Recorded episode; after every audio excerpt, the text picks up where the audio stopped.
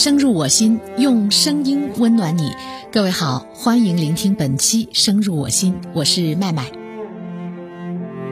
还有不到一个月时间就要过年了，婚恋即将成为家族饭桌上热门的议题。近日，市民政局发布了三十年宁波市国内居民结婚离婚登记统计表。通过大数据，我们发现去年，也就是二零二一年，婚姻登记量创下历史新低。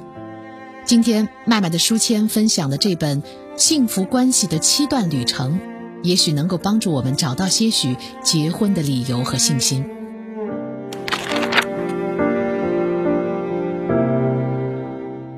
其实，许多情侣和夫妻，他们仍然关心对方，不愿意伤害对方。但是他们已经失去了激情，只想分手了。本书作者认为，失去恋爱的感觉不代表不爱了，更不代表亲密关系的结束。爱这个字背后是有着一系列复杂的感情。我们从亲密关系当中最令人头疼的部分——吵架开始说起。让很多夫妻结束感情的，往往是一场毁灭性的争吵。搞清楚自己在亲密关系当中的不满和愤怒至关重要。那么，怎样搞清楚呢？你可以在纸上列出配偶经常惹恼你的一些小事情，比如随手乱放东西，在你工作的时候在旁边打电话。仔细逐个审视这些坏习惯，问问自己这些问题为什么会把你惹毛？如果说你这么做，父母会责备你吗？你的父母又会经常为什么样的事情困扰呢？我们还可以回想一下，在我们自己的童年里，是否有类似的回忆？作者举了一个例子：玛丽非常反感男朋友不会开车，男朋友也不打算学开车，而每一次男朋友理所当然的坐在副驾驶时，她就有一些生气，最后忍不住和男朋友大吵一架，而男朋友根本就不明白她为什么会生气。玛丽在自己的童年当中找到了答案。原来父亲出车祸之后失明，在这之后永远都是妈妈在开车，年复一年，妈妈会因为自己再也不能喝酒而沮丧。其实这份沮丧不只是不能喝酒，而是因为父亲失明，太多责任落在了妈妈身上，就连她想喝酒这件事情也被必须开车给剥夺了。你一定听说过一句话：婚姻是爱情的坟墓。这句话让很多人对婚姻产生了恐惧，他好像在说，跟爱情相比啊，婚姻是一种很差的结果，婚姻毁掉了爱情中那种美妙的、令人心驰神往的感觉。上一代人在一起，也许是因为经济需求，也许只是到了结婚的年龄，分手意味着出了非常严重的问题。但是现在呢，我们对亲密关系的要求变高了。爱的程度不够，也会成为离婚或分手的理由。对爱的要求如果又多又高，那么相互的关系就有可能会变得更加的紧张。婚姻当中，大多数伴侣消失的其实不是爱，而是依恋感。爱其实没有消失。因为爱不仅是恋爱时的疯狂日子，也是相处若干年之后轻抚对方双手时确定彼此的感觉。爱包括三种情感：恋爱初期的热情、朝夕相处的亲密感和保护孩子的本能和父母之间的亲情。很多时候的争执都是因为对爱的定义不同而造成了困惑。如果忽视了依恋，那么情侣之间就会出现疏离，从爱变成关爱。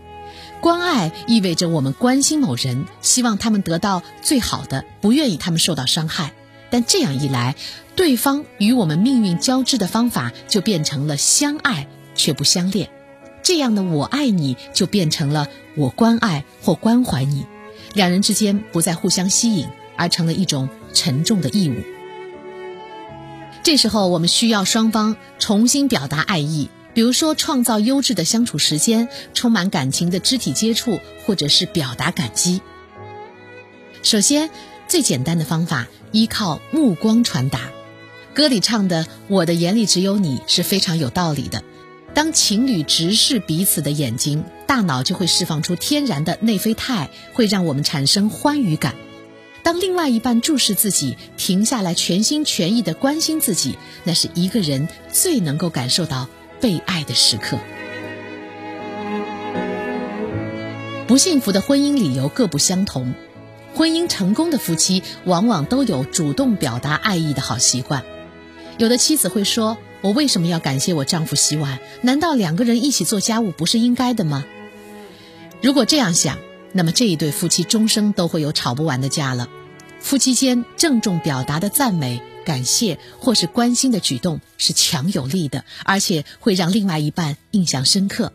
你偶尔一句“我有没有说过你的眼睛很漂亮”，或者是我非常感激你在我妈妈生病这段时间替我张罗，都会被你的情侣牢记在心。所以说，不要吝啬你的深情，这比争吵有效多了。另外一种方法，每天晚上挪出十五分钟聊聊白天发生的事情，在彼此身上投资时间。这种小事情比不能定期去旅行更易于实现，也会成为一种可持续的习惯。而且你们两个人可以约定一起吃晚饭，吃饭的时候不看电视或者玩手机。如果说其中一个人提早回家了，你可以先吃一些别的东西垫肚子，尽量不要破坏两个人一起用餐的习惯。请记住，你俩是伴侣，而不是饭搭子。最后一个简单的方法，主动送礼物，不需要原因，礼物是爱的一部分。礼物的真正意义是我一直都想着你，而不是贵重。一张亲手写的小卡片比随便买的香水更好，而且你们俩可以一起做点傻事，比如说一起去儿童动物园玩。千万记住。不要让夫妻只剩下严肃的社交生活，你们之间需要的是甜蜜和孩子气的共同活动。